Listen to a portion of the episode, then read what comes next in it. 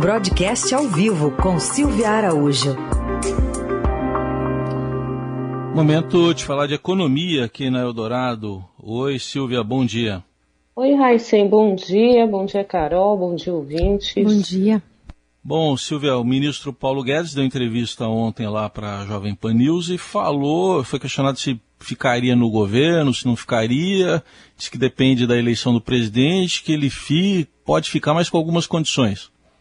Pois é, Heisen, eu acho que foi a primeira sinalização do ministro Paulo Guedes de que ele está aí, entre aspas, cansado com tudo isso que está acontecendo. A gente vê que o ministro quase não tem aparecido. Foi até interessante essa entrevista, porque há tempos que o Guedes não, não, não vem a público falar aí de descontentamentos, que ele está sempre descontente, porque estão sempre metendo a colher ali no Ministério da Economia. E na minha avaliação, essa entrevista foi muito importante porque pela primeira vez o Guedes meio que dá umas condições ali para ficar é, no Ministério da Economia em um eventual segundo mandato do presidente Jair Bolsonaro.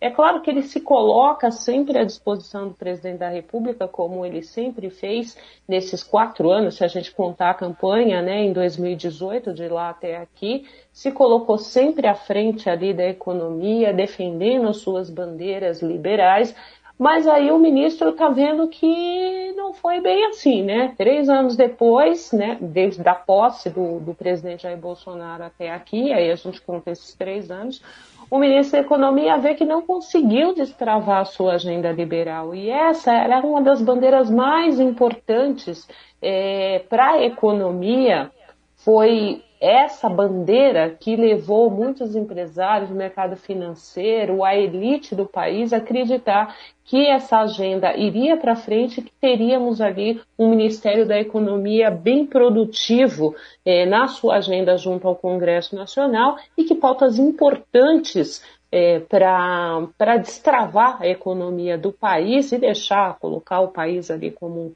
um ator internacional competitivo, isso não aconteceu. A gente lembra várias vezes aqui no jornal que a única coisa que aconteceu foi a reforma da Previdência, e mesmo assim não foi a reforma que o ministro cantou ali na campanha do então candidato presidente à presidência Jair Bolsonaro, né? Que era uma reforma da Previdência bastante ampla, que inclusive incluía uma capitalização que foi discutida até na campanha, na época, foi refutada por, por, por outros partidos e quando chegou ali para se discutir o projeto, a capitalização de fato não passou, foi vetada pelo Congresso, passou-se uma reforma não tão robusta quanto o ministro queria, mas passou-se uma reforma da Previdência. Agora, o restante da agenda ficou travado.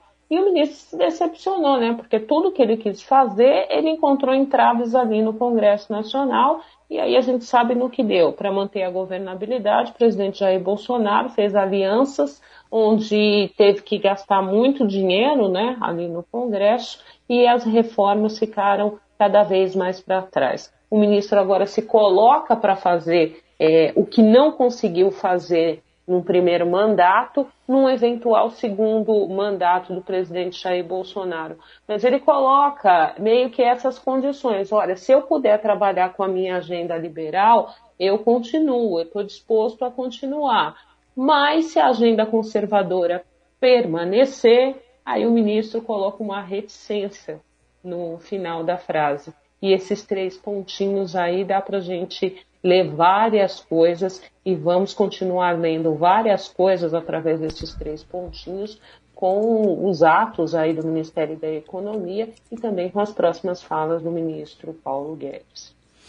Silvia, e pensando nesse nessa configuração eleitoral em que o ministro Paulo Guedes foi muito importante, né, para a eleição, para a composição da agenda econômica do então candidato Jair Bolsonaro, como é que essa resposta dele pode se configurar agora para esse pleito, lembrando o enfraquecimento dele ao longo desses últimos quatro anos, e de é, ele apostar num discurso liberal, apesar de tudo que o presidente fez ao contrário?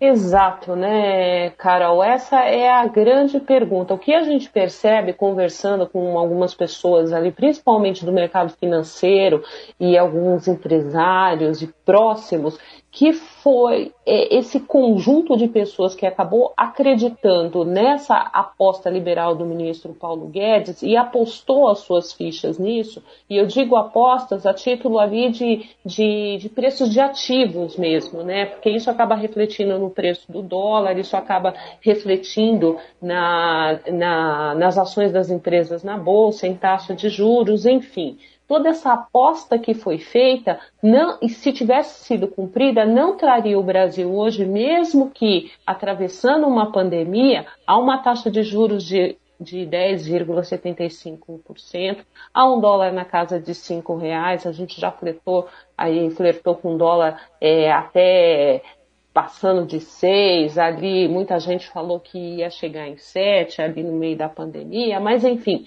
se as coisas tivessem sido arrumadas, não estaríamos nessas condições de depreciação da economia como estamos agora.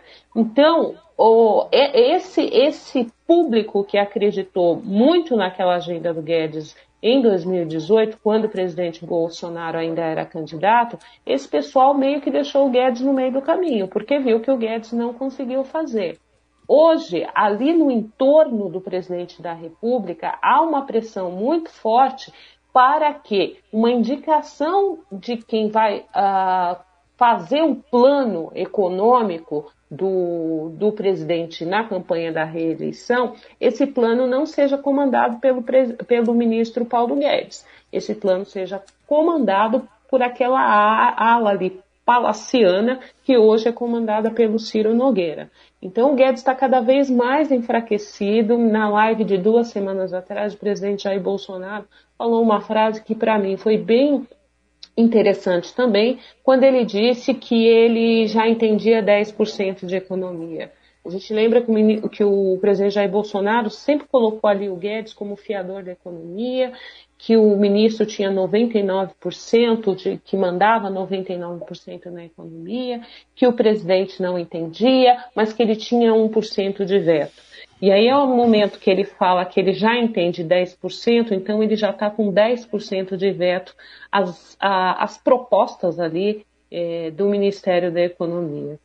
Tá aí, Silvia Araújo com análise dos principais assuntos da economia com o dono né, da, do cofre, que é o ministro Paulo Guedes, aí e as suas incertezas. Silvia, obrigado e até quinta. Até lá.